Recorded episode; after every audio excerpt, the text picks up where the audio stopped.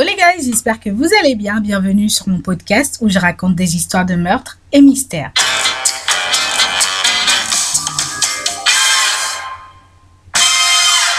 Alors aujourd'hui, je vais vous raconter l'histoire de deux frères nés dans une famille riche et qui par cupidité vont assassiner leurs parents. Alors il s'agit des frères Menendez. Joseph Lyle Menendez est né le 10 janvier 1968 à New York et son frère Eric est né le 27 novembre 1970 dans le New Jersey. Ce sont les enfants de José Henrik Menendez et Marie-Louise Anderson.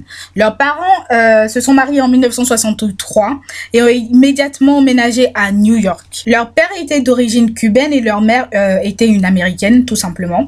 En grandissant, leur mère, qu'on surnommait Kitty, va très clairement euh, faire comprendre à ses fils qu'elle n'avait jamais voulu être mère. Du coup, les enfants, ils ont grandi sans l'amour d'une mère mais aussi dans la terreur en fait de leur papa. Vu de l'extérieur, la famille euh, était riche et semblait heureuse car le père amenait beaucoup d'argent, mais euh, à l'intérieur c'était euh, limite une école de militaire. Pardon, oh, j'ai du mal à parler aujourd'hui. c'était limite une école de militaire, tout simplement. C'est-à-dire qu'en grandissant, leur père les obligeait à jouer 45 heures au sport, précisément au tennis, en plus de leurs heures de cours à l'école. Enfin, what the fuck? Aux alentours de 1986, José obtient un nouveau poste à Beverly Hills qui va faire que toute la famille va y emménager. Et euh, le soir du 20 août 1989, le couple Menendez, du coup, il passait du temps dans leur salon, euh, chez eux.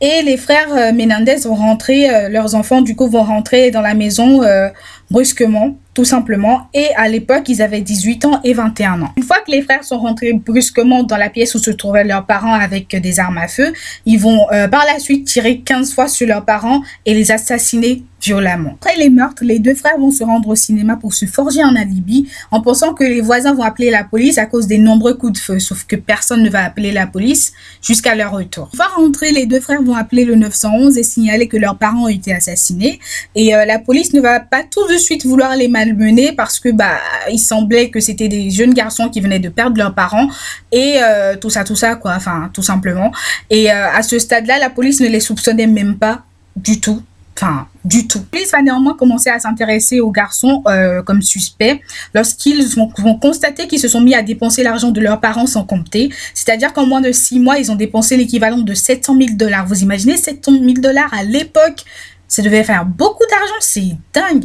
Et en fait, à ce moment-là, euh, Eric qui va commencer à revoir son psy et suite à quelques rendez-vous et beaucoup de culpabilité, euh, Eric va confesser le crime à son psy. Ce qui est passé par la suite, c'est que son psy va l'enregistrer du coup et le psy va raconter l'histoire plus tard à sa maîtresse et lorsque euh, le, psy, le psy pardon et sa maîtresse vont rompre, celle-ci va se rendre à la police et aller raconter tout ce qu'elle savait. Du coup, là, il va se faire arrêter le 8 mars 1990 et Eric va se faire arrêter trois jours plus tard. En août 1990, un juge va décider que l'enregistrement du psy euh, de Eric était recevable devant la cour. C'est ainsi que le premier procès des garçons aura lieu en 1993 et ce sera un procès télévisé, tout simplement. Et la, la principale ligne de défense des garçons, je sais pas pourquoi je dis tout simplement à chaque fois, mais bon, prenez-le comme ça. Euh, la principale ligne de défense des garçons sera euh, que leur père les agressait sexuellement et que leur mère ne les avait pas protégés contre lui. Le procès-là va se terminer en impasse, tout simplement parce que le jury n'arrive pas à se mettre d'accord. Du coup, les garçons seront rejugés au cours d'un autre procès en 1995 et au cours de ce procès-là, euh, la défense été défendue de parler de la théorie d'agression sexuelle sur les garçons. Issu de ce nouveau procès, les garçons seront condamnés, enfin, ils seront reconnus coupables de meurtre et condamnés tous les deux à la prison à vie sans possibilité de libération Voilà les amis, c'est la folle histoire des frères Menendez. J'espère que vous aurez kiffé. Je vous souhaite une bonne journée ou une bonne soirée ou un bon après-midi. Portez-vous bien et faites de bons choix.